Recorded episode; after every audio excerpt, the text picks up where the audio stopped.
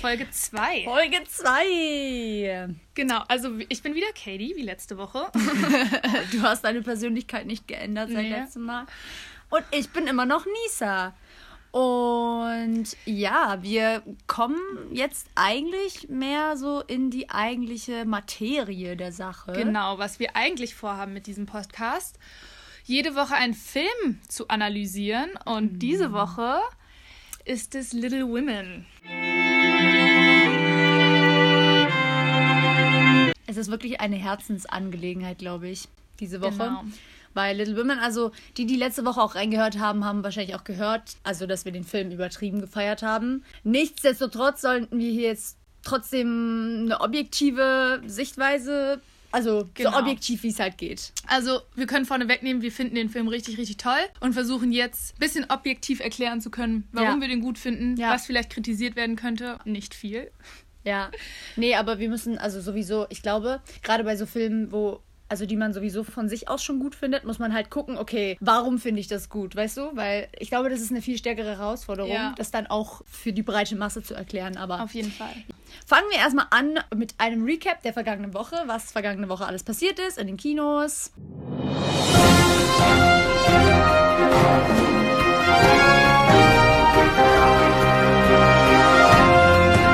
Also, Bombshell ist in den deutschen Kinos angelaufen. Bombshell ähm, haben wir letzte Woche schon ein bisschen erklärt. Genau, ist ein Film mit Margot Robbie, Nicole Kidman und Shirley Theron. War auch Oscar nominiert. Genau, läuft jetzt im Kino. Genau. Und ansonsten läuft ab dem 27. Februar The Gentleman, ein Film von Guy Ritchie, auch der Regisseur von Snitch. Und Matthew McConaughey spielt da die Hauptrolle. Auf den bin ich besonders gespannt, denn ich liebe Matthew McConaughey. Alright, alright, alright. An Matthew McConaughey? Magst du Matthew McConaughey? Ja. Magst du ihn nicht? Ich finde ihn nicht so schlecht, aber ich habe keine starke emotionale Meinung zu dem. Ich muss mir nicht jeden Film mit ihm angucken, aber es gibt einige Filme von ihm, die ich mag. Aber bei Leonardo DiCaprio schon. Mhm. Und noch News, die jetzt nicht zwingend Deutschland betreffen, aber trotzdem auf dem Filmmarkt diese Woche eine Rolle spielen. Letztes Wochenende kam in den USA der Film Sonic the Hedgehog in die Kinos und das erste Wochenende in den USA 68 Millionen US-Dollar eingespielt. Und das ist ziemlich besonders, denn dadurch hat er die Einnahmen von Detective Pikachu getoppt. BRB. Und ja, das ist, ähm, weil das das größte Opening Weekend ist für eine Videospieladaption. Ah. Und Sonic the Hedgehog basiert ja auch auf einem Videogame. Das ist halt ein Rekord für die Einnahmen für das mm. Opening Weekend. Ich mag Pikachu trotzdem mehr. Pika, Pika, Pika, Pikachu.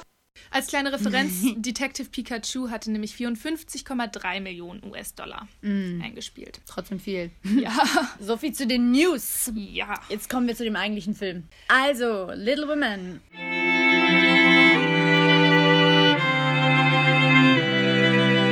Little Women äh, erzählt eine Geschichte, die zur Zeit des amerikanischen Bürgerkriegs spielt. Der genaue Bürgerkrieg ist von 61 bis 65, aber die Geschichte spielt so ab 1860 bis 68, 69. Ja, irgendwie in den Zeiten des Bürgerkriegs in genau. Massachusetts. In Massachusetts. Für die, die es nicht wissen, das ist relativ im Norden der Vereinigten Staaten. Also die Geschichte fängt damit an, dass äh, die Protagonistin Joe March in New York lebt und als Autorin arbeitet, äh, während ihre jüngere Schwester Amy Malerei in Paris studiert. Amy trifft dann einen Jungen namens Laurie. Den kennen sie auch aus ihrer Vergangenheit. Und ähm, der hat zu seiner Zeit ihrer Schwester Joe einen Antrag gemacht, aber wurde abgelehnt. Die älteste Schwester der zwei Schwestern, die schon genannt worden sind, heißt Meg und ist verheiratet mit einem Schullehrer, während die schüchternste Schwester unter ihnen unter einer Krankheit leidet, die die Familie wieder zusammenführt. Das ist eigentlich so der Plot, mit dem das Ganze beginnt. Und ich glaube, was besonders ist an dem Film, ist, dass es so ein bisschen in Flashbacks erzählt wird. Genau, das Buch ist ein amerikanischer Klassiker und ähm, eigentlich kennt jedes Kind und auch jede Jugendliche kennt genau. dieses Buch von also, den vier Schwestern. Das ne? Buch heißt Little Women, das ist ein amerikanischer Klassiker von Louisa May Alcott mhm. und der wurde wurde im Jahr 1863 veröffentlicht und kam eigentlich in zwei Teilen raus. Also sie hat es als Zweiteiler geschrieben. Der Film ist jetzt halt in einem Teil erzählt und arbeitet dafür aber viel mit Flashbacks. Der erzählt es nicht linear wie das Buch, mhm. sondern arbeitet damit, was Nisa eben erklärt hat, mit dieser Anfangsgeschichte, wo Joe in New York ist und erzählt dann ganz, ganz viel mit Flashbacks, was früher passiert ist und aus der Jugend dieser vier Geschwister. Mhm. Und die stehen so im Zentrum. Genau. Und ich glaube, was auch wichtig ist, ist, also der Bürgerkrieg ist jetzt nicht äh, Zentrum der Geschichte. Es geht wirklich eigentlich primär um die Schwestern und wie die sich als Charaktere entwickeln und auch wie, naja, junge Mädchen und Frauen auch in dieser Zeit betrachtet werden, wie die selber aus diesen Konventionen raustreten. Und ähm, der Vater wird eigentlich die ganze Geschichte über nicht wirklich genannt. Es wird eigentlich nur gesagt, dass er Pastor ist und er dient auch als Pastor im Bürgerkrieg. Ähm, genau. Und kommt dann auch am Ende, kommt er dann auch wieder zu der Familie und ist unversehrt. Genau, das ist, glaube ich, eigentlich so die einzige Komponente, wo wir richtig mitkriegen, okay, das spielt zur Zeit des Bürgerkriegs. Ja. Ansonsten wird zumindest in der Filmversion der Bürgerkrieg nicht so viel thematisiert. Ja, genau. Und ähm, was, glaube ich, wichtig ist, ist, also um die Figuren einfach so ein bisschen äh, eingliedern zu können, weil es ist schon sehr, also das Buch ist sehr charakterzentriert, wohingegen der Film eher plotzentriert ist, aber dazu kommen wir auch gleich noch. Ähm, die Meg ist die älteste Schwester, die wird gespielt von Emma Watson und sie ist so ein bisschen die klassische Frau, also archetypisch weiblich, ähm, möchte ja. heiraten, möchte Kinder haben. Ja, und viel auch so traditionell. Sie mhm. mag dieses typische Muttersein, Familienleben und auch so ein bisschen ähm, naja, High Society in dem Sinne, weil sie auch bei einem Debütantinnenball dabei ist und so ein bisschen Interesse daran zeigt. Genau. Dann ist Joe die Hauptfigur. Die habt ihr wahrscheinlich, wenn ihr den Trailer gesehen habt, auch gesehen. In der Rolle ist Saoirse Ronan. Also sie brilliert auch in dieser Rolle. Und sie ist so ein bisschen dieser Archetyp Tomboy. Ähm, also so ein bisschen jungenhaftes Verhalten legt sie an den Tag, ist so wilder, äh, ist auch mehr, also ist auch schon ziemlich frech, sagt ihre Meinung raus. Ja, und will nicht diese Klischee-Rolle Frau, die zu dieser Zeit einem noch aufgelegt wurde, will sie eigentlich sich nicht in diese Kategorie so reinbringen lassen. Genau. Dann haben wir Beth. Also wir machen das wirklich so nach äh, Alterskategorien. Meg ist die älteste, dann kommt Joe, dann kommt Beth. Die ist so ein bisschen, naja, ich würde jetzt nicht direkt sagen Mauerblümchen, weil das hört sich immer so negativ an. Aber sie ist die stille, die stille, ruhige genau, Schwester. Die stille, Pianistin. schweigsame, genau, die aber dann super musikalisch begabt ist. Also die, die kann echt richtig gut Klavier spielen. Und die jüngste ist die Amy und das ist auch so die exzentrischste. Die ist auch Künstlerin und die ist so ein bisschen die ist schon so ein bisschen in Konkurrenz mit der Hauptfigur Joe. Ja. Ähm, und die hat so einen ja. Charakter, es liegt wahrscheinlich auch viel daran, weil sie die jüngste Schwester ist, aber auch so sehr aufbrausend und so, hier bin ich und sie hat so eine laute Persönlichkeit. Genau. Und genau, geht später dann nach Paris, um Malerei zu studieren. Genau, genau. genau. Und ich glaube, was auch super interessant ist, ist, dass die Mutter Marmy, also die ist schon ein bisschen so diese Mutter Teresa, das macht auch Sinn. Also der Vater ist ja Pastor, die haben schon so diesen festen Glauben und die leben auch danach. Und die hat allerdings aber auch Charakterzüge von allen vier von denen. Und es ist super interessant, das dann auch im Laufe des Films zu sehen, wie sich das dann auch zeigt. Genau, wie das wiedergespiegelt wird in dieser Figur. Aber darauf genau. kommen wir später nochmal zu sprechen. Ich glaube, es wäre super wichtig, wenn wir mal sagen, was denn unterschiedlich ist zum Film oder zum Buch, weil manche kennen wahrscheinlich den Film, haben den wahrscheinlich schon geguckt, manche nicht. Aber das Buch ist ja für uns gar nicht bekannt. Wir haben ja vorneweg schon gesagt, dass das auf einem Buch basiert, auf einem amerikanischen Klassiker. Und dadurch ist die Version von Greta Gerwig, Little Women von 2019, auch nicht die erste Adaption. Also das wurde schon ganz oft adaptiert in verschiedene Stummfilme, in verschiedene Musicals und Plays und andere Filmadaptionen gab es schon ganz viel. Die Version von Greta Gerwig hebt sich trotzdem ab und unterscheidet sich auch vom Buch. Inhaltlich ist es eigentlich sehr ähnlich, dass die mhm. wesentlichen Handlungsstränge ziemlich originalgetreu übernommen werden. Auch die Charaktere. Genau, also da wurden jetzt keine krassen Änderungen gemacht. Aber ich glaube, einer der größten Unterschiede und was diesen Film auch so besonders macht, weil es nicht nur ein Unterschied zum Buch ist, sondern auch zu allen bisherigen Adoptionen, ist die Art und Weise, wie Greta Gerwig die Geschichte jetzt erzählt in ihrem Film. Und das hatte Nisa schon angesprochen, das ist die Timeline, dass die nicht linear erzählt wird, mhm. sondern eben mit Flashbacks. Genau. Genau, weil im Buch, ich meine, es macht ja auch Sinn, diese Louisa May Alcott, die hat das Buch geschrieben und die hat halt aus ihrer Sicht, die wollte das halt ähm, über ihre Schwestern schreiben. Die hat natürlich, ne, wenn man sowas autobiografisches macht, dann ist das ja so, dass ähm, also man fängt natürlich am Anfang an, wie war es früher als Kinder, dann wird man jugendlich, dann wird man erwachsen und dann ist es super einfach, das nachzuvollziehen. Und ich finde, es war eigentlich voll die gute kreative Entscheidung auch von Greta Gerwig als Regisseurin, das eben nicht so linear zu erzählen, sondern das eben durch Flashbacks irgendwie. Genau, ich würde aber ganz kurz an ja. dieser Stelle einmal einhaken, weil das Buch nicht komplett autobiografisch ist. Ja, also es ist in weiten Teilen autobiografisch und sie hat Elemente aus ihrem Leben eingefügt, die Autorin. Mhm. Aber man kann nicht sagen, dass es ein typisch autobiografisches Buch ist, Little Women. Also das Ja. ist nicht der Fall. Ja, okay.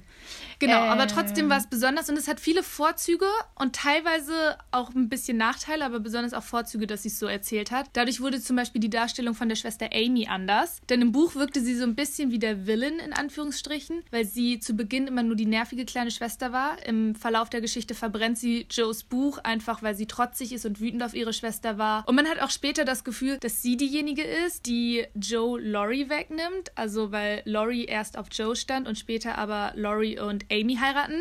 Amy wir- wirkt im Buch eher oberflächlich und ein bisschen naiv und im Film, dadurch, dass wir sie nicht erst als Kind kennenlernen, wie sie älter wird, sondern wir lernen sie schon kennen, wenn sie in Paris ist und Laurie das erste Mal wieder trifft. Ähm, da wirkt sie einfach reifer und wir haben das Gefühl, wir lernen sie ein bisschen anders kennen und sie hat ein paar richtig, wirklich tolle Momente, Ja. wo sie eine Rede bekommt, die Greta Gerwig ihr für diesen Film geschrieben hat, einen kleinen Monolog.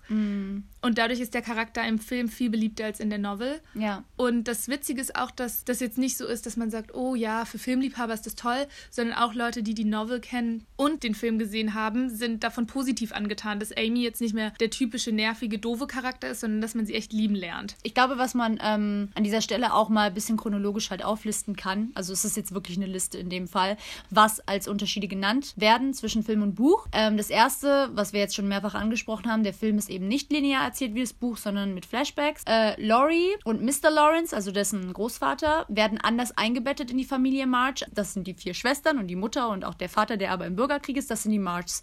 Und die haben aber Nachbarn, äh, die die Lawrences sind und die werden anders eingebettet in die Familiengeschichte. Im Film ist es so, dass Joe Laurie bei einem Tanz trifft, beziehungsweise von ihm aufgefordert wird zu tanzen mit ihm und dass sie dann besten Freunde werden und dass Joe ihn dann mit so in diese Schwestern reinzieht und dass die dann immer zu fünft rumhängen. Aber ich glaube, im Buch, im Original ist es so, dass dieser Laurie, der von Timothy Chalamet gespielt wird, by the way, ähm, dass der krank ist und die Joe kommt dann irgendwie zufällig, um zu helfen oder um den zu pflegen und dann werden sie irgendwie dadurch Freunde. Was auch ein wesentlicher Unterschied ist zum Buch, ist äh, Max Verhalten auf diesem Debutantinnenball, weil das wirkt im Film alles so ein bisschen, ja, so ein bisschen unschuldig. Ja, ich möchte auch mal High Society Life leben und ich möchte mal in diese Kleider schlüpfen und ich möchte nicht immer in meiner armen Kirchenfamilie mehr oder weniger sein. Dieses Verhalten von Mac hat halt auf jeden Fall andere Auswirkungen. Ähm, also die kriegt da auf jeden Fall nicht wirklich Strafe von ihrer Mutter, aber ihre Mutter ist da schon sehr enttäuscht davon und das wird halt komplett weggelassen im Film.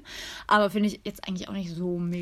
Naja, wir wissen mega das ja, dass Filme grundsätzlich immer ein bisschen kürzen. Und Ja, zumal, müssen sie ja auch. zumal ja. das Buch auch in zwei Teilen geschrieben war. Kleinere Sachen, die jetzt nicht Major Plot Points sind, werden einfach rausgelassen. Ja, genau. Ach, was ich super interessant finde, ist, dass im Buch die Tante March, das ist so eine Tante von denen, die ist so ein bisschen so eine piekfeine Lady, die ist auch super reich, hat keinen Mann, lebt alleine auf so einem riesengroßen Anwesen namens äh, Plumfield. Diese Tante March ist im Buch immer nur so wie so eine Hintergrundfigur genannt und sie wird im Film einfach Von Meryl Streep von Meryl gespielt. Streep gespielt und hat da richtig äh, elementare Rollen. Beziehungsweise Meryl Streep macht aus diesen kleinen, ähm, Rollen so viel. Sie hat gar nicht viel Ja. Screentime. Ich glaube, im ganzen Film wirklich nur ein paar Minuten. ja, Aber in den Szenen, in denen sie zu sehen ist, ist sie so präsent. Ja, total. Wirklich. ich Genau- glaube noch, dass mit, dem, mit der Beziehung zu Joe und ihrem Herausgeber, ihrem Genau, Buchherausgeber. aber ich würde erst nämlich darauf eingehen, wie Joe überhaupt dargestellt wurde. Der Film wird grundsätzlich mehr aus Joes Perspektive eigentlich erzählt. Greta wollte in dem Film zusätzlich Details aus dem Leben der Autorin von Elke mit aufnehmen. Und hat Parallelen zwischen dem Charakter Joe und der Autorin geschaffen. Also zum Beispiel damit, dass das Buch normalerweise damit endet, dass Joe am Ende das Haus ihrer Tante zu einer Schule macht und so ein bisschen happy ever after. Sie ist dann auch verlobt mit einem, ihre Schw Geschwister sind verheiratet und die ganze Familie ist so glücklich zusammen.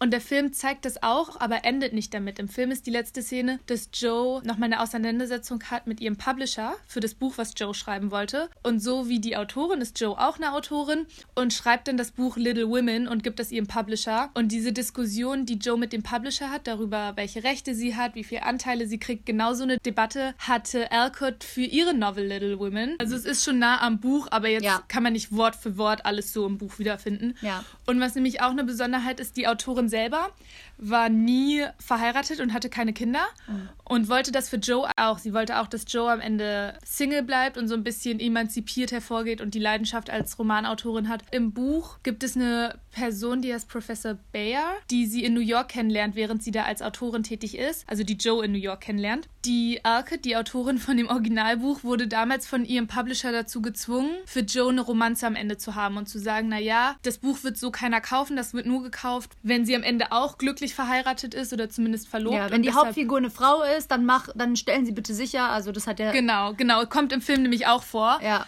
also Und- stellen Sie bitte sicher, dass die Hauptfigur dann auch am Ende, also wenn sie weiblich ist, dass sie dann am Ende verheiratet ist und alles. Genau. Ja. Und deshalb musste Joe am Ende im Buch eine Beziehung haben, obwohl das von der Autorin nicht vorgesehen war.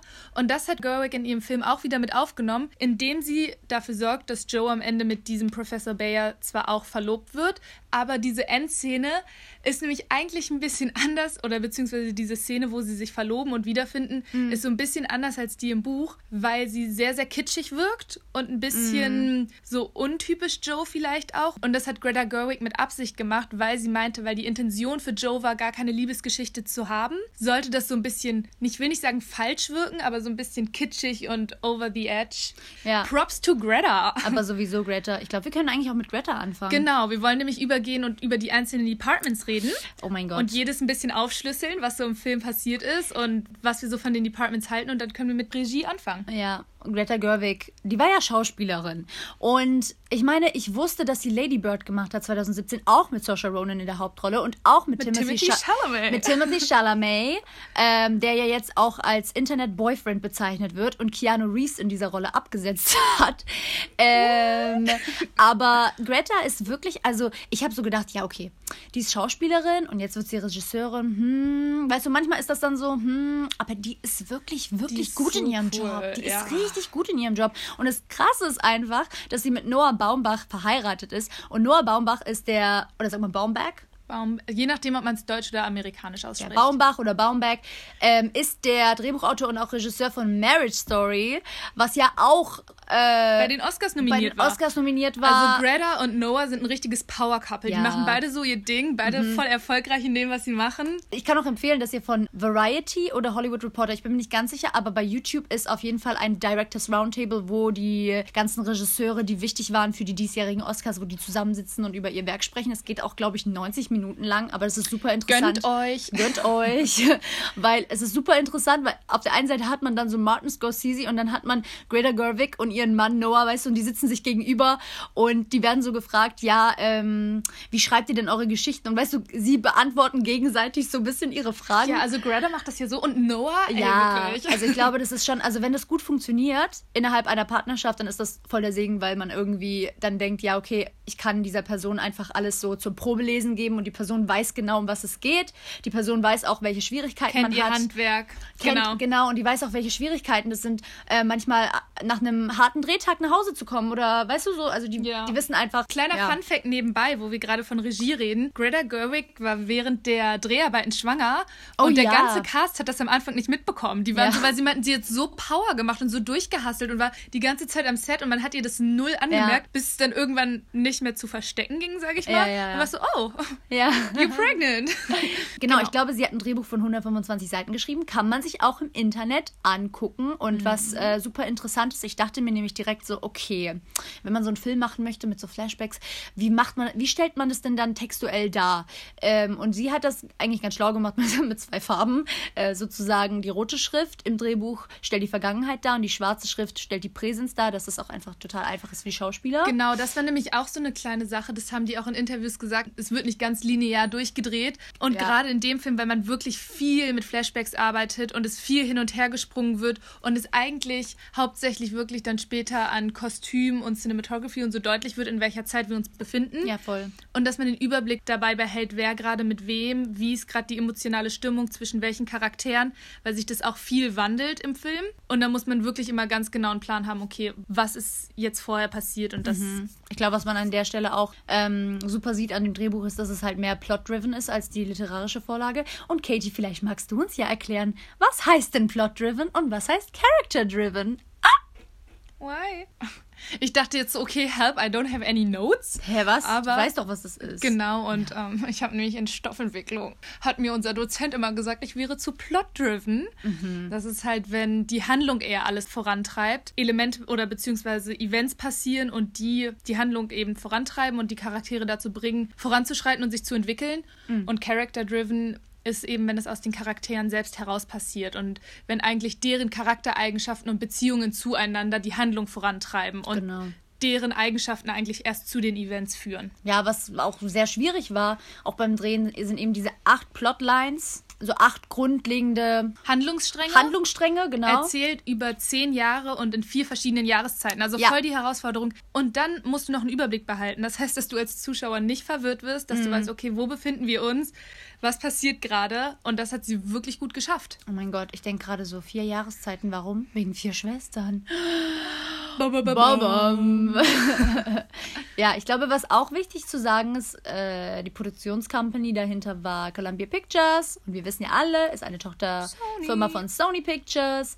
Ähm, die Musik ist von Alexandre Des Desplat oder Desplat. Ich bin mir nicht ganz sicher. Desplat. Und, ähm, Oder ganz deutsch, Desplat. Desplat, Alexandre Desplat. Und er hat das wirklich so bezeichnet, ist ein Zusammenspiel von Mozart-Elementen und David Bowie-Elementen. Meinst Und du David Bowie? Oh, ich meinte David Bowie. Ja. Bowie! is not our native language. Und der Soundtrack, der ist sehr komplex, aufgrund der mehreren komplexen Charaktere. Und die Musik eröffnet sich auch wie so eine Zwiebel in der Geschichte. Also es kommen immer mehr und mehr Schichten an Traurigkeit, Freude, Begehren, Liebe, Hoffnung. Also diese ganzen elementaren Gefühlslagen, die der Film auch wirklich bietet und die man auch wirklich, ich, ich glaube, deswegen gefällt er uns auch so sehr, weil er einfach diese gesamten, diese, dieses gesamte Karussell an Emotionen. an Emotionen und was im Leben halt einfach stattfindet, Bedient. weißt du? Und Ja. genau so ist die Musik auch. Und er hat wirklich äh, Mozart als größte Inspiration empfunden in dem Falle, weil Mozarts Musik weder freudig noch traurig ist, sondern einfach sehr emotional mit so einem Touch an Leichtigkeit. Und das ist eigentlich super schwer, das so zu Ja, schaffen. die Leichtigkeit stimmt, aber das passt auch. Ja. Das ist nämlich wirklich eigentlich ein Feel-Good-Movie, würde ich sagen. Obwohl er Momente hat, wo man auch weint oder voll überrascht ist. Wahrscheinlich ein ja, Fear-Movie. aber ich gehe aus dem Film raus und habe ein positives Gefühl. Also Ja. ganz oft gibt es ja Filme, die sind so super gesellschaftskritisch Ja. oder wollen das System kritisieren, die Politik. Und das ist wirklich ein Film, da sagst du, okay, das Leben hat Höhen und Tiefen, aber du gehst raus und bist am Ende nicht so, oh, wir sind alle verdammt und es ist, das Scheiße. Leben hat keinen Sinn, sondern du gehst richtig raus mit guter Laune und Ja, also aber es ist halt so, immer wenn man sagt, ja, das hat mir, das hat mich einfach so gut fühlen lassen, dann denken die Leute, ah ja, ist halt eine Komödie, ne? Und da lacht man so viel. Nein, dieser Film, und das sieht man auch vor allem an der Musik, der lässt einfach einen so lebendig fühlen und man hat einfach so Bock zu leben nach diesem Film. Und ähm, ich glaube, was äh, Desplat auch gesagt hat, er hat wirklich erst die Musik nach dem fertigen Picture Log entwickelt, weil ihn da das inspiriert hat, einfach zu sehen, okay, die fertigen Bilder, die Konstellationen, wie ist das jetzt alles aufgebaut. Ähm, und er hat auch gemeint, so Sachen zu sehen wie zum Beispiel Saoirse Ronans rote Haare oder wie den Schnee an Weihnachten oder die gesamte Kulisse. Und das hat ihn einfach noch viel stärker dazu bewegt, eben die Musik auszuwählen für den Film. Aber nicht nur die Musik war sehr schön, sondern auch unser nächstes Department Cinematography. Ich weiß jetzt auch Denn- wieder nicht, wie spricht man diesen Namen aus? Yorick Le Sau. Le Sau. Le Sceau. Le Sau. Yorick Le Sceau, würde ich sagen. Yorick Le Sau. Mhm. ja, Yorick Le Sceau. Oh. Franzose. Also der Name sieht sehr französisch aus, deshalb sprechen wir das so aus. Die alle Franzosen. Alexandre Desplat, Yorick Le Sau, Timothée Chalamet. Er kommt aus Kanada, way. okay. Ja, aber zur Cinematography grundsätzlich war sie jetzt nicht so outstanding, dass man sagt, oh mein Gott, beste Cinematography ever. Aber ich fand vor allem viele einzelne Elemente da drin sehr schön. Ich finde, der Film hatte viele Bilder. Es gab zwei Szenen, die mir besonders im Kopf geblieben sind. Und das war einmal, als Mac beim Debütantinnenball war und sie super verletzt war, weil sie wollte einfach eine gute Zeit haben. Und sie ist auf dem Sofa, ne? Genau, und Oh, dann ja. sitzt sie auf dem Sofa und guckt aus dem Fenster und wir sehen nur ihren Rücken und wie sie da aber angerichtet ist auf dem Sofa und das Zusammenspiel mit den Farben. Und die zweite, wo mir das aufgefallen ist, ist, wenn ähm, Joe ihre nach Hause kommt, um zu ihrer Schwester Beth zu gehen, weil Beth krank ist. Und dann gehen sie zu zweit an den Strand und dann sitzen sie auf so einem Strandtuch und Joe fängt an, für Beth eine Geschichte zu erzählen. Und wir haben so einen White Shot ähm, Ja. von den beiden, wie sie am Strand sitzen, super schöne Kulisse und der Wind geht so rüber. Fand ich auch, sieht richtig schön aus. Ja. Mir hat am meisten ähm, das Bild gefallen, als Amy dann schon in dem Atelier ist in Paris Paris und dann, als ihr ihre Bilder nicht gefallen und sie ist dann in diesem blauen Kleid und dann kommt noch Laurie dazu und der ganze Raum ist in so einem Blauton gehalten. Ja, das ganze Setting ist je nachdem, ob wir uns in der Vergangenheit oder in der Gegenwart befinden, unterschiedlich eingetönt. Damit man deshalb den Überblick ein bisschen besser Genau. mitbekommt oder beibehält, sind alle Szenen der Vergangenheit in so gelbliches Licht getaucht, Golden Glow. Alles, was in der Jetztzeit spielt, in der Präsenz, hat so blaue, kalte Farben, weil das so ein bisschen zeigt, so wir sind jetzt Erwachsen. erwachsen geworden und dieser, dieses Behütete der Kindheit Ja. ist so.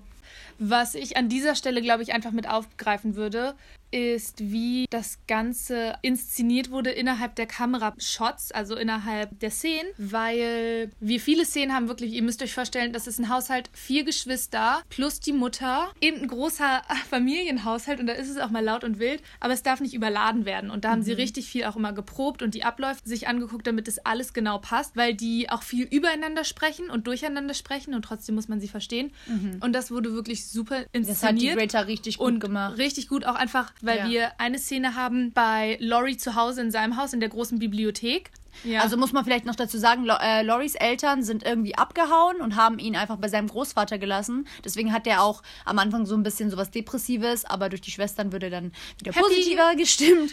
Ähm, und hat halt so einen Hauslehrer und sein Großvater ist halt so ein reicher Genau. Dude mit so einem riesen Anwesen, ja. Und die Familie der vier Schwestern, die haben ein bisschen weniger. Also die waren mal reich, aber die haben viel Geld verloren und wohnen deshalb noch bei denen in der Nachbarschaft und kennen die auch, aber sind eigentlich eher arme Leute. Ja. Genau, aber in dieser Szene waren sie bei Laurie in der Bibliothek zu Hause und Joe und Laurie unterhalten sich über ein Gemälde von dem Großvater. Man hat so ganz, ganz viele Leute in dieser Szene und sie schaffen es dann immer im richtigen Moment, sieht man im Hintergrund reinkommen, den Großvater mit der Mutter von Joe zusammen, die dann schon mal vorgestellt werden. Ja. Und wir springen sehr viel hin und her ja. ohne dass es zu gewuselt wird. Also es sind wirklich nur die Leute im, im Frame, die wir auch brauchen, genau richtig gemacht. Und sobald aber die große Familie raus ist und nur die drei Männer, also der Lehrer, Laurie und sein Großvater im Haus zurückbleiben, haben wir plötzlich einen White Shot und es ist ganz still, keine schnellen Schnitte. Man kann so richtig das Grillenziepen hören. So, jo, Also so was das, machen das wir Lebendige, jetzt? das Lebendige ist gerade so aus dem Raum gegangen, hat man gerade so das Gefühl. Genau. Und das ist auch durch die Kameraarbeit einfach wirklich gut dargestellt, mit so vielen Charakteren in einer Szene umzugehen. Mhm. Viel auch ohne Dialog, sondern wirklich nur dadurch, welche zwei oder drei oder vier Charaktere befinden sich in einem Frame. Wie sind die zueinander ausgerichtet? Das sagt so viel über die Beziehungen der Figuren zueinander Mhm. und wie Beziehungen schon angekündigt werden oder established werden. ja, so. voll. Genau. Ich glaube, was man dann ähm, besonders hervorheben muss, ist tatsächlich das Casting Oh ja. von äh, Katie Driscoll und Francine Meisler. Das ist nämlich auch wichtig für diese Beziehungen, über die wir eben gesprochen haben, wie die Ja. dargestellt werden, ist auch einfach durch die Harmonie der. Ja, und ich finde auch, also das ist wirklich ja. so ein Fall, das ist so ein Fall, wo man sagen würde, okay, es müsste einen Oscar für Casting Department geben, weil das Casting ist bei gerade bei sowas, wo es um das Ensemble geht, wo so mehrere komplexe Charaktere erzählt werden, das ist so wichtig. Also das Krasse war ja einfach, also bei Lady Bird haben die ja schon zu dritt gearbeitet, also die Regisseurin Greta Gerwig mit Timothy und Saoirse. Und ich meine, es wundert einen einfach nicht, weil die beiden haben einfach so eine Scene Presence irgendwie zusammen. Also die, äh, die können einfach so gut zusammen miteinander. Die harmonieren. Ja, die harmonieren. Die harmonieren so richtig. Deshalb, Greta meinte auch, nachdem sie mit denen schon zusammengearbeitet hatte in Lady Bird, wusste sie, die Ja, beiden genau. zusammen, da ist einfach Chemistry. Und dann natürlich Florence Pugh, haben wir Florence beim letzten Pugh. Mal schon gesagt, dass sie wirklich viel in die Show, Show stellt. Die hat so einen ganz anderen neuen Ansatz und es ist viel organischer und es ist viel mehr. Also ich kann es gar nicht auf Deutsch beschreiben, aber es ist so raw. Was halt wirklich ihre Performance gebracht hat, ist, dass Amy wirklich neu interpretiert wurde. Und nicht in dem Sinne, dass Amy jetzt komplett anders ist. Sie ist immer noch Amy, aber wir lieben Amy jetzt. Und sie ist immer noch ein wirklich- Pain in the ass, aber. Aber wir lieben sie. ja, irgendwie schon. Genau. Neben Florence Pugh und Saoirse Ronan und Timothy Chalamet haben auch Emma Watson in der Rolle der ältesten Schwester Meg March mitgespielt, sowie Eliza oder Eliza Scanley, die die Beth gespielt hat und die war so ein bisschen, also klar, unter den anderen Charakteren war die jetzt nicht so präsent. Genau, sie hat einfach weniger Screentime und ist dadurch, dass sie nicht so laut ist, geht sie ein bisschen unter. Ja, aber sie ist so ein bisschen der Anker der Geschichte, weil Ja. da, durch sie und durch ihre Krankheit kommen die ja am Anfang erst alle wieder zusammen. Genau, weil wir zwischen diesen Schwestern, so wie das bei Geschwistern ist, gibt es auch viel Streit und Ungerechtigkeiten und man ärgert sich gegenseitig und die haben nicht zwingend immer die beste Beziehung, aber Mhm. sobald Beth wirklich im Sterben liegt und schlimm krank ist, kommen alle zusammen Ja. und wir sehen einfach die Harmonie dieser Familie. Ja. Und witziger kleiner Funfact nebenbei dazu ist, dass unsere vier Protagonistinnen, die Geschwister Mhm. porträtieren, ähm, vier amerikanische Geschwister aus, der, aus dem Buch. Keiner von denen ist aus Amerika. Also wir haben Ja, mit stimmt. Florence und Emma zwei Britinnen, dann äh, Saoirse aus Irland. und Eliza Eliza. ist aus Australien. Ja, genau. Interesting. Aber auch Marmy, also auch die Nebencharaktere sind alle so gut gecastet. Also wir haben ja vorhin Laura gesagt, Dern.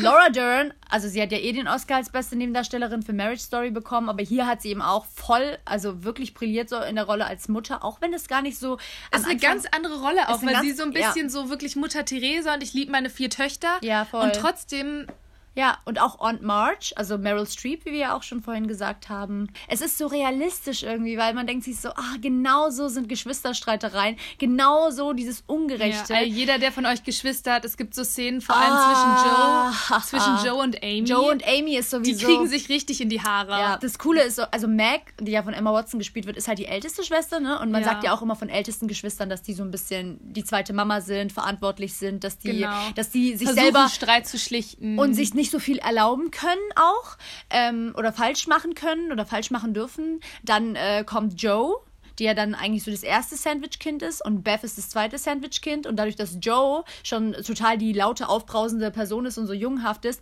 hat Beth wahrscheinlich diese Dynamik einfach entwickelt, dass sie dann komplettes Gegenteil ist und einfach Ja. super still geworden Und ist. Amy ist aber auch eine sehr laute Aber Persönlichkeit. sie ist und dadurch, Küken, ne? und dadurch ist so wirklich bei Joe und Amy haben wir besonders viele Reibungspunkte. Ja. Und nicht nur wegen dieser Liebesgeschichte um Laurie, weil Mhm. das am Anfang, ich meine, das wird auch so, dass wenn ähm, Joe und Laurie zusammen mit Meg und wie heißt Megs Ehemann? ähm, Mr. Brooks. Wenn die zusammen auch in die Oper gehen oder auf Events gehen will, Amy immer, immer mitkommen. Ja, obwohl Und die man- dann noch ein Kind ist am Anfang. Genau, und man sieht schon so ein bisschen, dass da auch, dass Amy. Man In- kann ja. schon sehen, dass Amy auch In Laurie Amy- nicht schlecht ja, findet, aber klar. das ist nicht deren Hauptkonflikt. Also es geht nicht darum, zwei Mädchen streiten sich um den Typen. Das Ja. ist überhaupt nicht. Gar nicht. Ja.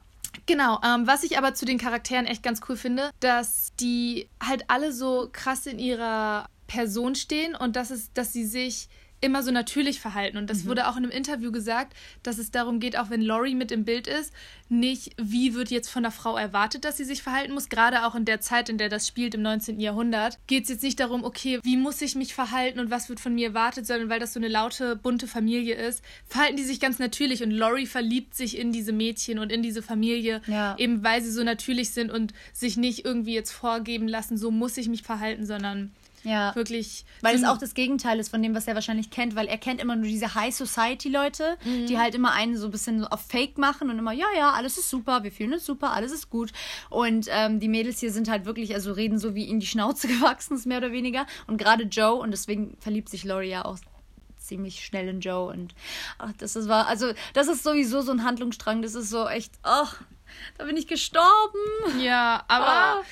Gehört später auch alles mit doch zu unseren Lieblingsszenen. Da zeigen wir euch noch ein Ja, bisschen jetzt was kommen zu. die Lieblingsszenen. Nein, nein, nein, nein. jetzt wir haben denn? noch zwei Departments, meine Liebe. Eigentlich so. sogar drei Departments. Wir sollten noch kurz das Editing erwähnen, obwohl ich eigentlich. Ich habe nichts zum Editing. wir sollten vielleicht wenigstens sagen, wer dafür zuständig war. Also fürs Editing war zuständig Nick Hoy, aber ich habe nichts zum Editing. Genau, aber Also- genau, ich spreche das jetzt nur an, weil ich nicht möchte, dass irgendein Department jetzt denkt, falls jemand von euch vielleicht aus dem Editing kommt oder aus der Montage, dass jemand sagt, so, oh, ich fühle mich Oh. voll vernachlässigt. Oh, die der einzige Moment, wo mir beim Editing das aufgefallen ist, aber ich glaube, das war ein Zusammenspiel aus Drehbuch und auch Kamera, aber doch auch Editing, diese Juxtaposition mit Beths ja. Tod.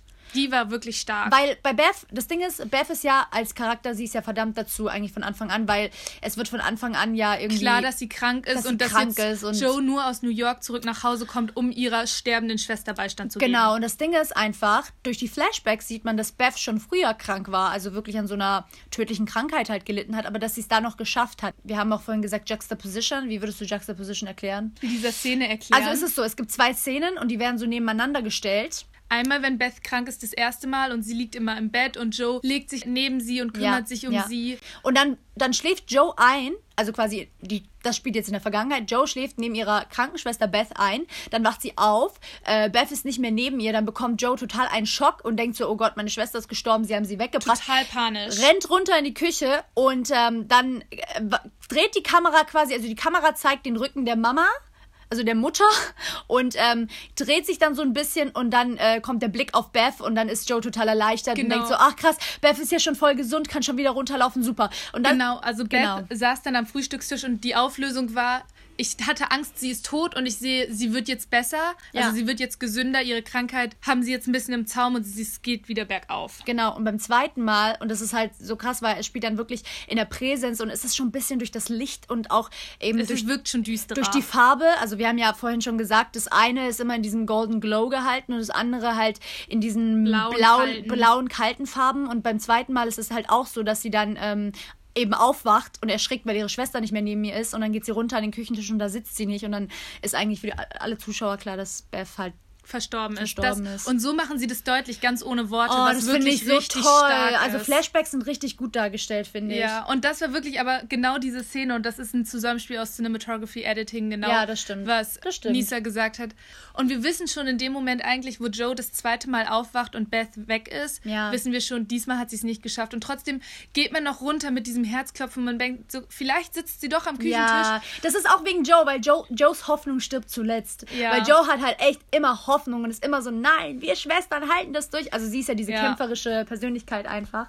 Und ja, das finde ich auch krass. Aber die Flashbacks generell in dem Film waren einfach so gut dargestellt, weil es war nicht so wie immer dieser komische Schein, der dann um das Bild herum ist und man denkt so, ah, okay, jetzt bin ich in der Vergangenheit. Ja. Ja. auch mit Hairstyling und Kostüm. Also je nachdem, ob wir in der Ja. Jetztzeit sind oder in der Vergangenheit, haben unsere Charaktere nicht krass unterschiedliche Frisuren, aber schon so Kleinigkeiten wurden verändert und im Mhm. Kostüm merkt man es auch. Und auch im Art Department. Vielleicht reden wir darüber, wie die das Ja, aber ich finde das super wichtig, weil ich wusste vorhin gar nicht, also ich habe, ähm, ich musste das echt nochmal nachgucken mit Art Department, weil da sind ja so viele unterschiedliche Positionen, die da zu machen sind und gerade bei Little Women ist mir das richtig aufgefallen und ich glaube, für Production Design, was ja auch in diese Sparte fällt, ähm, wurde Little Women da nominiert. Nee, eben nicht. Nee, das eben war nicht. ja das, was wie so, Genau. was mich auch so geschockt hat, weil ich finde wirklich Das Production so Design richtig gut, schön. Weil die Flashbacks werden einfach nur durch Kostüm, durch Haare und durch äh, das ganze Production Design werden die einfach komplettiert und dann einfach nur noch äh, geschnitten und dann vielleicht eben dieses mit dem Golden Glow Touch und dann halt ein bisschen düsterere Farben, aber gar nicht so mega präsent, sondern einfach,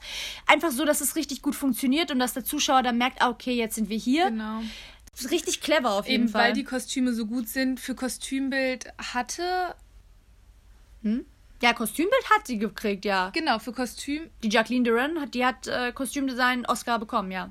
Ja, aber Production Design, also das ganze, das ganze Art Department muss man, glaube ich, mal erklären für die Leute, die jetzt, ähm, die sich damit vielleicht auch noch nicht ausgekannt haben vor dieser Podcast-Episode. ähm, also es gibt das Art Department, Szenografie eigentlich, genau.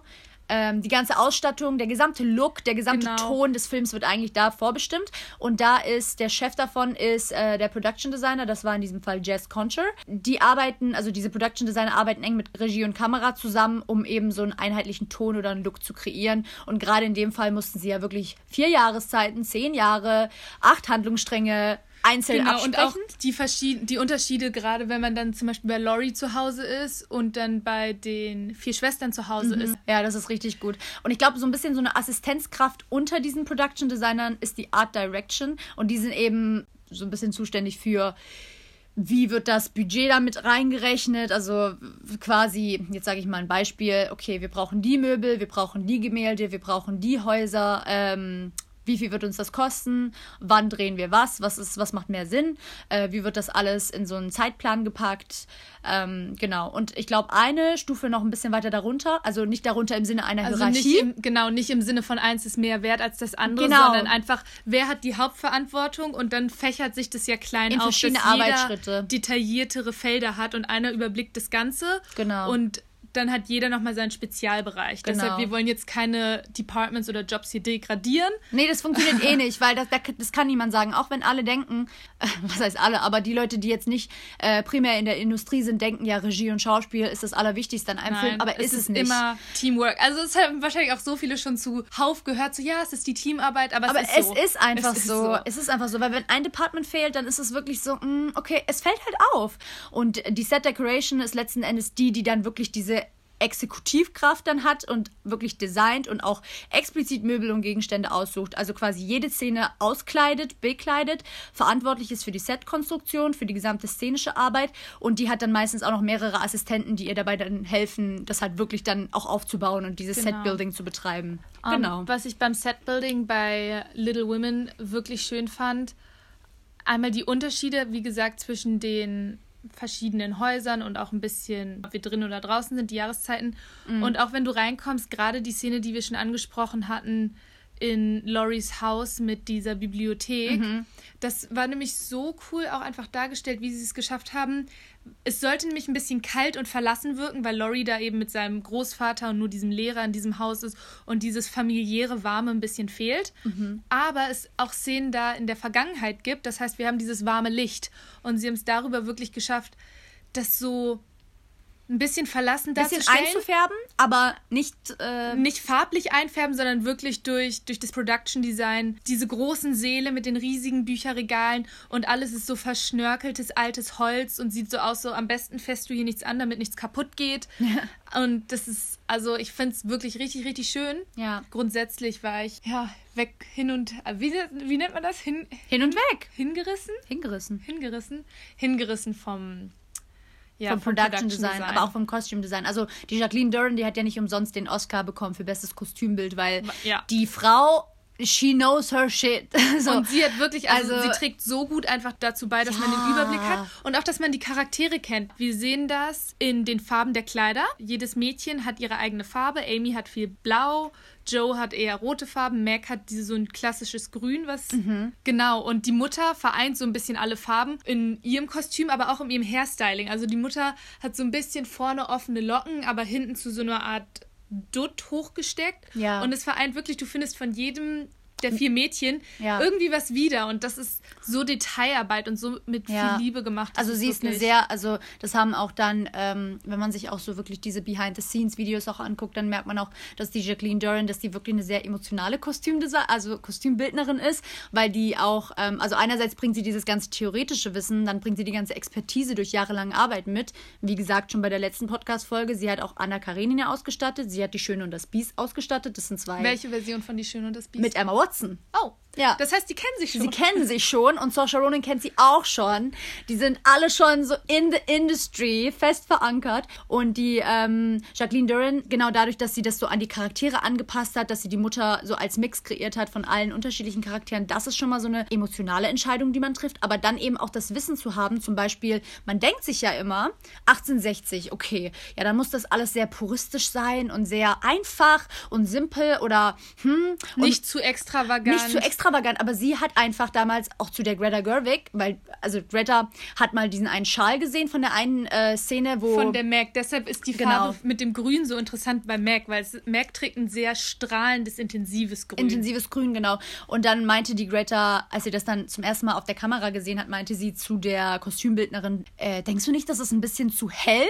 Aber dann meinte die Jacqueline, nee, nee, nee, äh, wirklich in den 1850er, 1860er Jahren haben die Leute diese ersten äh, Färbeverfahren eben entwickelt für die Kleidung und haben dann wirklich angefangen und haben richtig übertrieben und haben alle ihre Kleider, das Briefpapier, also alles, was man einfärben konnte, haben sie in wirklich strahlende, bright, äh, Knallbunte Farben. knallbunte Farben eigentlich eingefärbt. Und allein dieses Wissen zu besitzen, ist schon. Äh, ja, ist wahrscheinlich schon, auch ja. ihre Arbeit, aber dass sie es eben trotzdem, so gut umsetzt. Trotzdem ist das total. Ja. Und dass sie dann halt auch den Mut hat und auch zu der Regisseurin das sagt, weißt du, weil So man sagt denkt so, sich so, ey, das ist so wie so gehört es sich. Das ist, wenn du die Zeit richtig darstellen Ja, willst. voll. Weißt du, ich mag das immer voll, wenn so, also wenn jedes Department, klar, die haben ihre Expertise und theoretisches Wissen, aber wenn die dann einfach auch, wenn die der Geschichte eben durch diese Emotionalität, mit der sie da rangehen, weißt du, wenn, sage ich mal, die Cinematography von einem emotionalen Standpunkt aus die Kamera betreibt oder wenn Editing von einem emotionalen Standpunkt aus betrieben wird oder Costume Design oder alles, dann ist es so, das gibt dem Film nochmal so Seele, finde ich. Mhm. Weißt du, weil Seele steckt dahinter und Seele zeigt sich dann eben auch Ja, wenn man wenn's dann im Kinosaal sitzt. Wenn es nicht nur ein weiteres Projekt ist, sondern eine Herzensangelegenheit. ja, oder so auch so ein, wenn es nicht so ein Produkt auch ist, weißt du, so, ja, wir machen Ja. das jetzt und hier. Aber ich glaube, das kann man sich in diesem Fall auch gar nicht erlauben. Also ich Ja. kann nämlich wirklich empfehlen, es gibt schon so, so viele Adaptionen und man sollte sich denken, warum gibt es noch eine Adaption? Warum brauchen wir jetzt noch mal wieder Little Women? Und in diesem Fall, das musste sich Greta Gerwig auch fragen, was mache ich jetzt besonders. Mhm. Aber ihre Adaption hat es wirklich geschafft. Jede Adaption legt so den Fokus ein bisschen woanders drauf. Mhm. Und sie hat sich gesagt, okay, bei mir liegt wirklich im Fokus diese Beziehung der vier Geschwister. Und hat das mit so viel Herzensblut gemacht, dass sich das voll lohnt, dass wir diese Adaption haben. Und ich kenne die anderen nicht, aber ich finde diese wirklich richtig gut. Ja. Also, Ich glaube, das hat sich dann auch an den Einspielergebnissen gezeigt. ja. Nee. Ja, können wir Also- ein paar Fakten mal raushauen. Box Office, ne? Nur, dass ihr mal wisst, nur, dass ihr mal wisst. Also, das Budget lag bei 40 Millionen US-Dollar.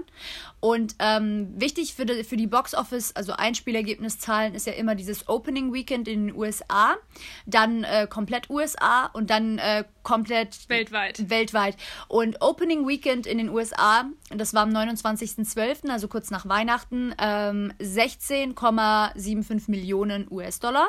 Dann äh, Gesamt-USA-Einspielergebnis 104 Millionen US-Dollar und das gesamte Worldwide-Ergebnis bis, ähm, ich glaube, die Zahlen sind jetzt von Ende Januar 179,3 Millionen. Ja, also knapp 180. Also wie viel mehr hat Und der der läuft auch noch. Also Das wir Vierfache, haben, wir Fünffache haben den, fast. Wir haben den Film jetzt gleich geguckt, als er Anfang, ich glaube, einen Tag nachdem er in Deutschland angelaufen ist. Und der läuft ja noch in deutschen Kinos. Also Yes. geht alle Little Women gucken. Guckt ihn euch an. Weil, und wenn ihr ihn gucken geht, achtet auf ein paar Szenen ganz genau, denn wir haben Lieblingsszenen. Wir haben Lieblingsszenen und wir haben und wir werden sie einspielen. Genau, Lieblingsszenen. Oh mein Gott, ich habe mich so auf diesen Teil gefreut, weil da geht echt mein Herz auf. Ähm, mit welcher Szene wollen wir anfangen? Ähm, wait, das ist so die Stelle, wo ähm, Laurie zum ersten Mal Joe den Antrag macht. Oh ja, also wir wissen sowieso Laurie und Joe. Du merkst, da ist was, aber du merkst, dass sie keine Romanze miteinander haben. Du weißt, die harmonieren richtig gut Ja. und es könnte sich was anbahnen, aber es ist jetzt nicht, dass du sagst, obviously heiraten die. Ja. Es ähm, ist kurz nach der Hochzeit von Joes älterer Schwester Mac. Und Genau. deshalb sind die gerade sowieso ein bisschen, weil Mac ist jetzt verheiratet. Das Thema ist gerade, okay, die Zukunft, wo, wo führt das hin? Ja. Und Laurie konfrontiert Joe ein bisschen, so nach dem Motto, was, was ist das? Ja, oh, es ist so süß. Also wir haben jetzt den Teil, wo... Wo Joe das dann halt komplett abschlägt Genau, und wo Joe sagt, wir sind, und nicht sagt, weil ich dich nicht will, sondern sie sagt, wir sind nicht fit füreinander. und, Es und sie ist sich nicht sicher, ob sie überhaupt heiraten möchte. Genau, das ist nämlich für ihre, ihre, ihre Rolle einfach sehr wichtig, dass wir wissen, Joe ist ein Charakter, sie lebt fürs Schreiben, sie möchte nur Autorin sein und das erfolgreich. Und ihre Familie, also eigentlich sich selbst behaupten und sich selbst finden und hat halt ihr Familienleben. Und sie ist gar nicht so, ich brauche einen Mann, um glücklich zu sein. Okay, Szene ab.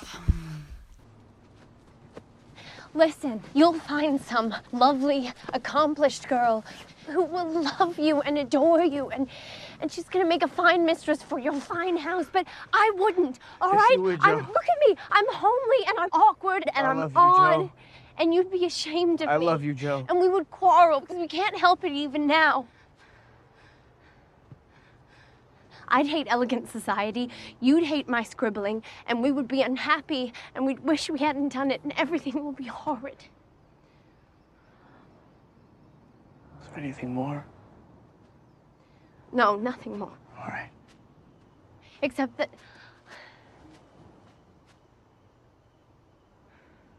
Teddy, I don't believe I will ever marry. I'm happy as I am, and I love my liberty too well to be in any hurry to give it up. I think you're wrong about that, Joe. No. I think you will marry Joe. I think you'll find someone and love them, and you will live and die for them because that's your way, and you will. And I'll watch. Oh vor allem wenn ihr das seht, dieser What? letzte Moment, wenn Oh, du wirklich nur Timothy. Du wartest einfach nur Oh und dann, dann schiebt er noch so hinterher and I will watch. Und du bist Oh. Help, Digga. Und ich kann das so gut nachempfinden. Ey, das ist so. so, wow. Äh, Da in dem Moment ist er richtig Oh heartbroken, weil er weiß, du wirst glücklich und das ohne mich. Und ich kann nichts machen. Oh Mann, das ist so schlimm. Das ist so schlimm. Und ich wollte ja wirklich bis zum Ende. Also ich war ja noch so. Ich war ja wirklich Lager Laurie und Joe. It's gonna work, no matter what. Und du meintest schon so, nee, nee, das hat schon alles seinen Sinn, dass Ja. Amy und der zusammenkommen, so, weil die sind auch, die erfüllen auch wirklich so eine Rolle füreinander und ähm, Und ergänzen ist sich auch irgendwo. einfach ähm, im späteren Verlauf. Ich finde, es passt einfach zu Joes Charakter, dass sie sagt, sie möchte das nicht, weil wir Joe so kennenlernen. Und gerade mit dem Hintergrundwissen, das wir jetzt haben von der Autorin Alcott, die Joe eigentlich als Single haben wollte. passt das eigentlich, dass Joe sagt, ich möchte nicht heiraten und ich sehe mich nicht verheiratet. Deshalb Ja.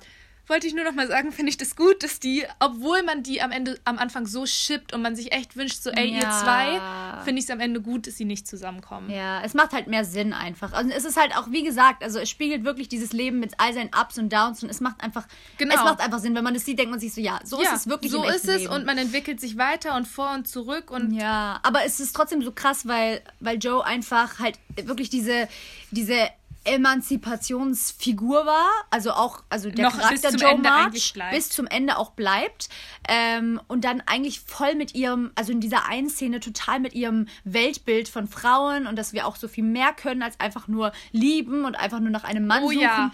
Boah, und diese Szene, also Ja, ihr müsst ihr euch, rein, Leute. ihr müsst ihr euch anhören. I just I just feel I just feel like women they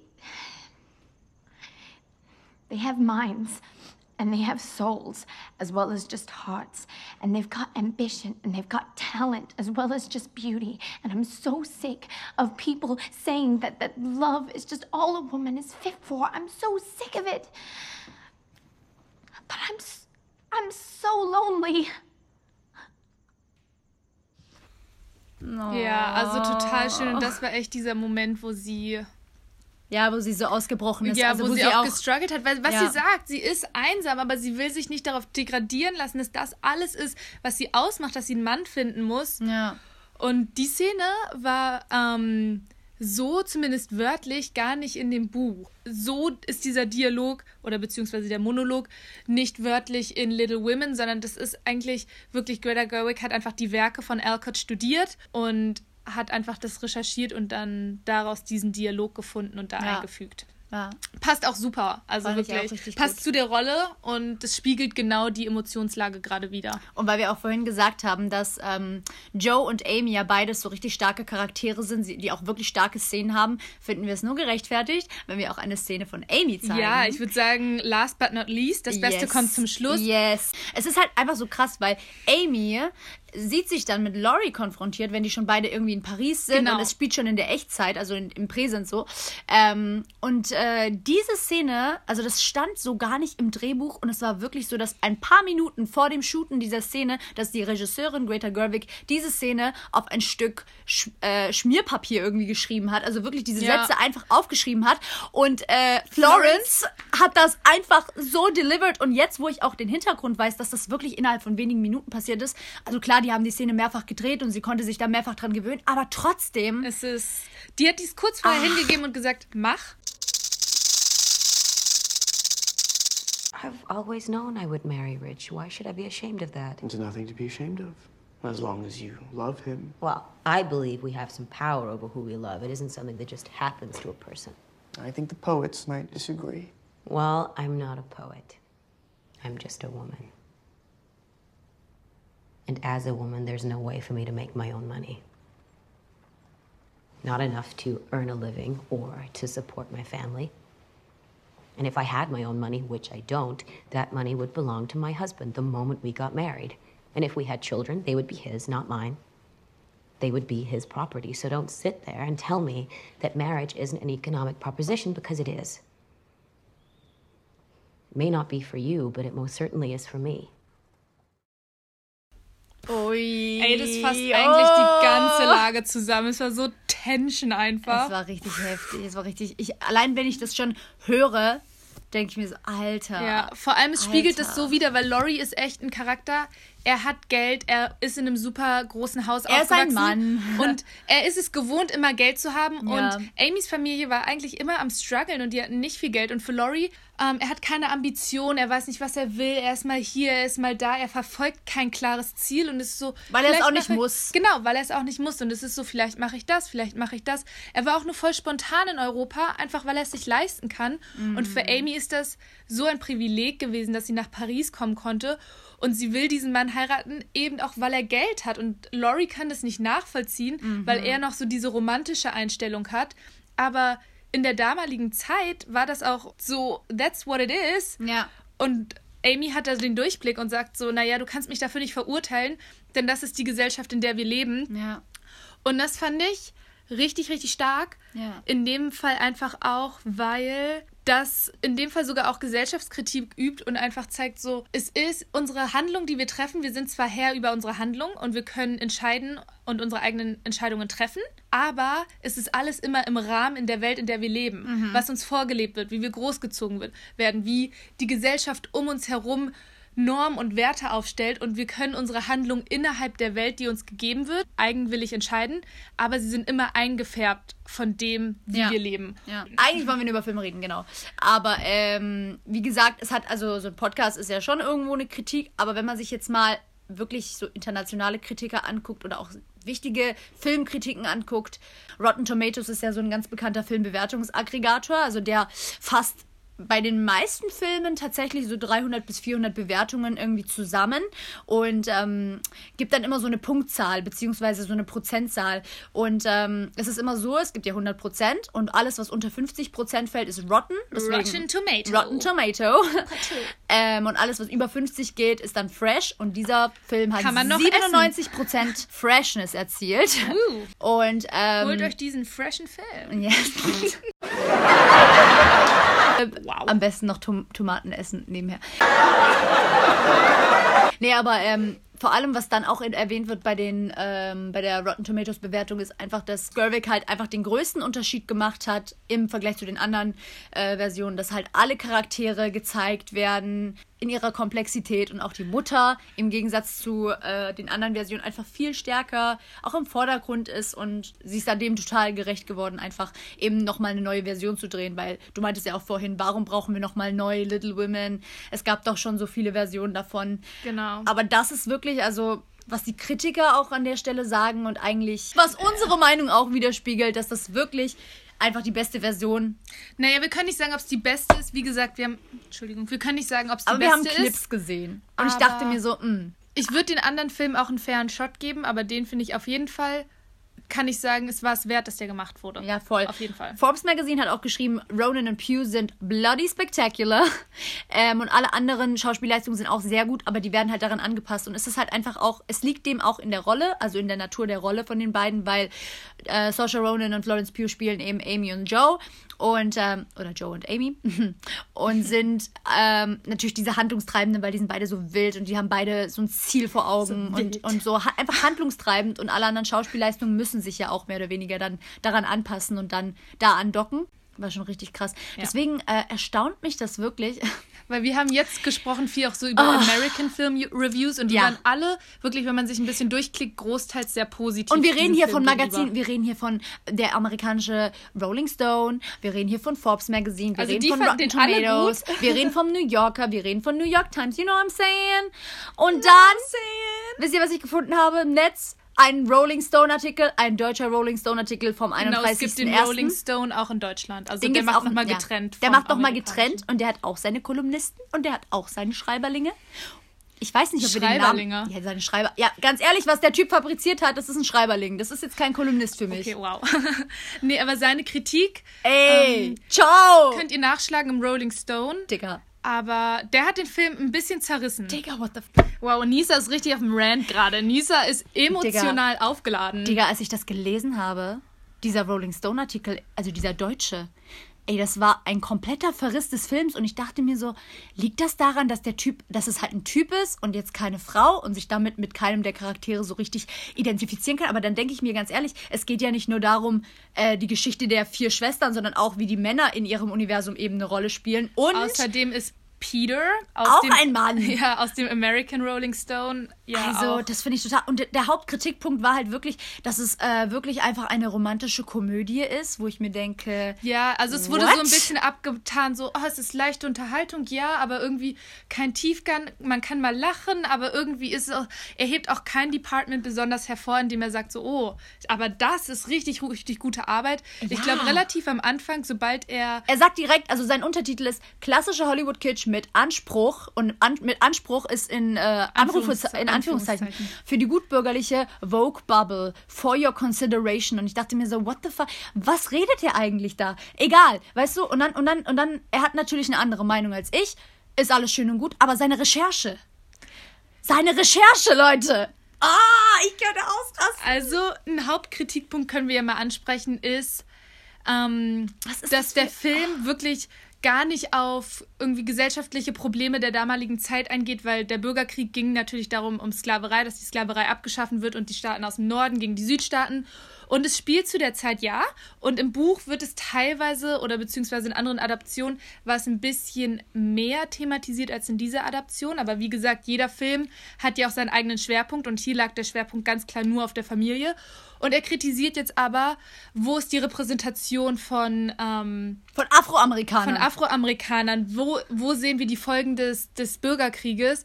Wo wir einfach sagen, A, First of all, wir kriegen den Bürgerkrieg schon durch den Vater ein bisschen mit, aber wir kriegen auch mit, das ist nicht der Fokus der Geschichte. Man muss sagen, welche Geschichte möchte ich erzählen? Und dieser Film will nicht sagen, oh, wir lieben den Bürgerkrieg und es ist alles hart und wir haben kein Essen und dies und das, weil das für die auch einfach nicht so der Fall ist. Denn obwohl, das spielt ja in Massachusetts, Massachusetts eine wichtige Rolle gespielt hat im Bürgerkrieg, ist Massachusetts keine Kriegszone. Die haben da viele Soldaten aus dem Staat geschickt, aber der Krieg hat niemals in diesem Staat stattgefunden. Das heißt, Sinn. diese, dieses Haus, diese Familie wird da gar nicht anders von beeinflusst, als dass der Vater weg ist. Ja. Und die kriegen, die sind nicht an der, an der Front, die sind nicht in der Warzone, die kriegen das vielleicht irgendwie darüber mit, ja, über was man halt so Zeitungen Ja. und über ihren Vater und sie lesen auch Briefe von ihrem Vater, das ist Ja. im Film drin. Also die Kritik ist nicht ganz gerechtfertigt, müssen wir sagen. Und ich denke mir immer so, das ist so total, äh, auch mit dem, mit der Konstellation, der hat sich auch gar keine Gedanken um die Figuren gemacht, weil er schreibt, die Mutter der Marches, Laura Dern als Mutter Teresa Charakter, hilft, wo sie nur kann, um verwundete Soldaten und Familien während des Kriegs zu pflegen. Und gegen Ende des Films kehrt auch der Vater völlig unversehrt und strahlend von der Front zurück. Äh, der darf dann noch trottelige Dad-Jokes raushauen, wo ich mir denke, Digga, der Vater war ein Pastor. Was soll der denn? Soll der jetzt irgendwie irgendwelche mit einem Einschuss- abgehackten Bein und bitte auch Oh, gar kein Spirit ey. mehr und er ist jetzt ein gebrochener. Das ist so ein bisschen das Problem. Natürlich, viele Kriegsstories, die wir sehen und Krieg ist nun mal auch was, was viele Menschen wirklich auch schwer verwundet und was auf jeden Fall kein positives Thema ist. Und dennoch ist nicht jeder, der zurückkommt, komplett irgendwie körperlich beeinträchtigt mit schlimmen, schlimmen Wunden. Und er war Pastor. Er war nicht wirklich an der Front, um zu kämpfen, sondern er ist als Pastor, als Unterstützung dahin gegangen. Ja. Greta Gerwig war selber ganz großer Fan von den Romanen von Louisa May Alcott. Ja. Und der Film ist ja auch, also der ist in Amerika produziert und so weiter. Und, er spielt auch in man Amerika. kennt und das ist, Buch. Genau, der ist für die American Audience. Und die American Audience weiß ja auch den Hintergrund Also von den wirklich, ihr Schwestern. müsst, also ihr müsst mal machen, nein. Aber wenn man in Amerika Middle School oder Highschool Schüler fragt, selbst wenn sie das Buch nicht gelesen haben, man kennt Little Women. Das ist so ein Klassiker. Das Einzige, was ich noch ansprechen wollte, was eventuell als Kritikpunkt durchgehen kann, durch die Erzählweise, die Greta gewählt hat, wissen wir schon sehr, sehr viel im Voraus. Wir wissen im Voraus, Beth ist verdammt und wird wahrscheinlich sterben. Wir wissen im Voraus, Laurie und Joe werden nicht zusammenkommen, weil Amy ganz am Anfang zu ihm sagt, oh Laurie, es tut mir leid, dass Amy dich hat sitzen gelassen und jetzt treffen wir uns hier in Paris. Es ist sehr, sehr viel vorne weggenommen. Du bist jetzt nicht mehr so, du kannst nicht so eine enge Beziehung zu Beth aufbauen. Und das verstehe ich auch, aber ich sehe das nicht zwingend als Riesenkritikpunkt oder ich finde das nicht super, super schlimm, weil diese Flashbacks der Geschichte mehr Gutes tun als Negatives geben. Ja. Und ich dafür mehr mit Joe und mit Amy und mit Mac mitfühle, die ihre Schwester verlieren. Ich traue weniger darum, oh mein Gott, Beth ist gestorben, sondern mehr, sie haben ihre Schwester verloren. Und, es das hat so ist diese es hat, Trauer. Ja, und es hat so diesen nostalgischen Faktor dadurch, weißt Auf du? jeden Fall. Und man denkt sich so, oh ja, ich möchte wieder zurückgehen in diese Zeit. Weißt du? In diese Vergangenheit möchte ich wieder zurückgehen. Die Geschwister jetzt. Ja. Genau, dass die wieder die Zeit mit ihrer Schwester wollen. Und das ist einfach ganz, ganz emotional und stark gemacht. Der lohnt sich einfach. Einfach auch für die Allgemeinbildung, Leute. Little Women ist ein amerikanischer Klassiker. Wenn ihr nichts mit Amerika zu tun wollt, dann okay. Ja. Dann geht rein wegen Timothy Chalamet. Oder Saoirse oder Florence oder Meryl oder Laura. oder Emma. oder Timothy Chalamet. Oh my mein Film an. Gott. Well then. That's it. It's a wrap. It. See you next week. Bye. bye bye. Bye bye bye bye bye.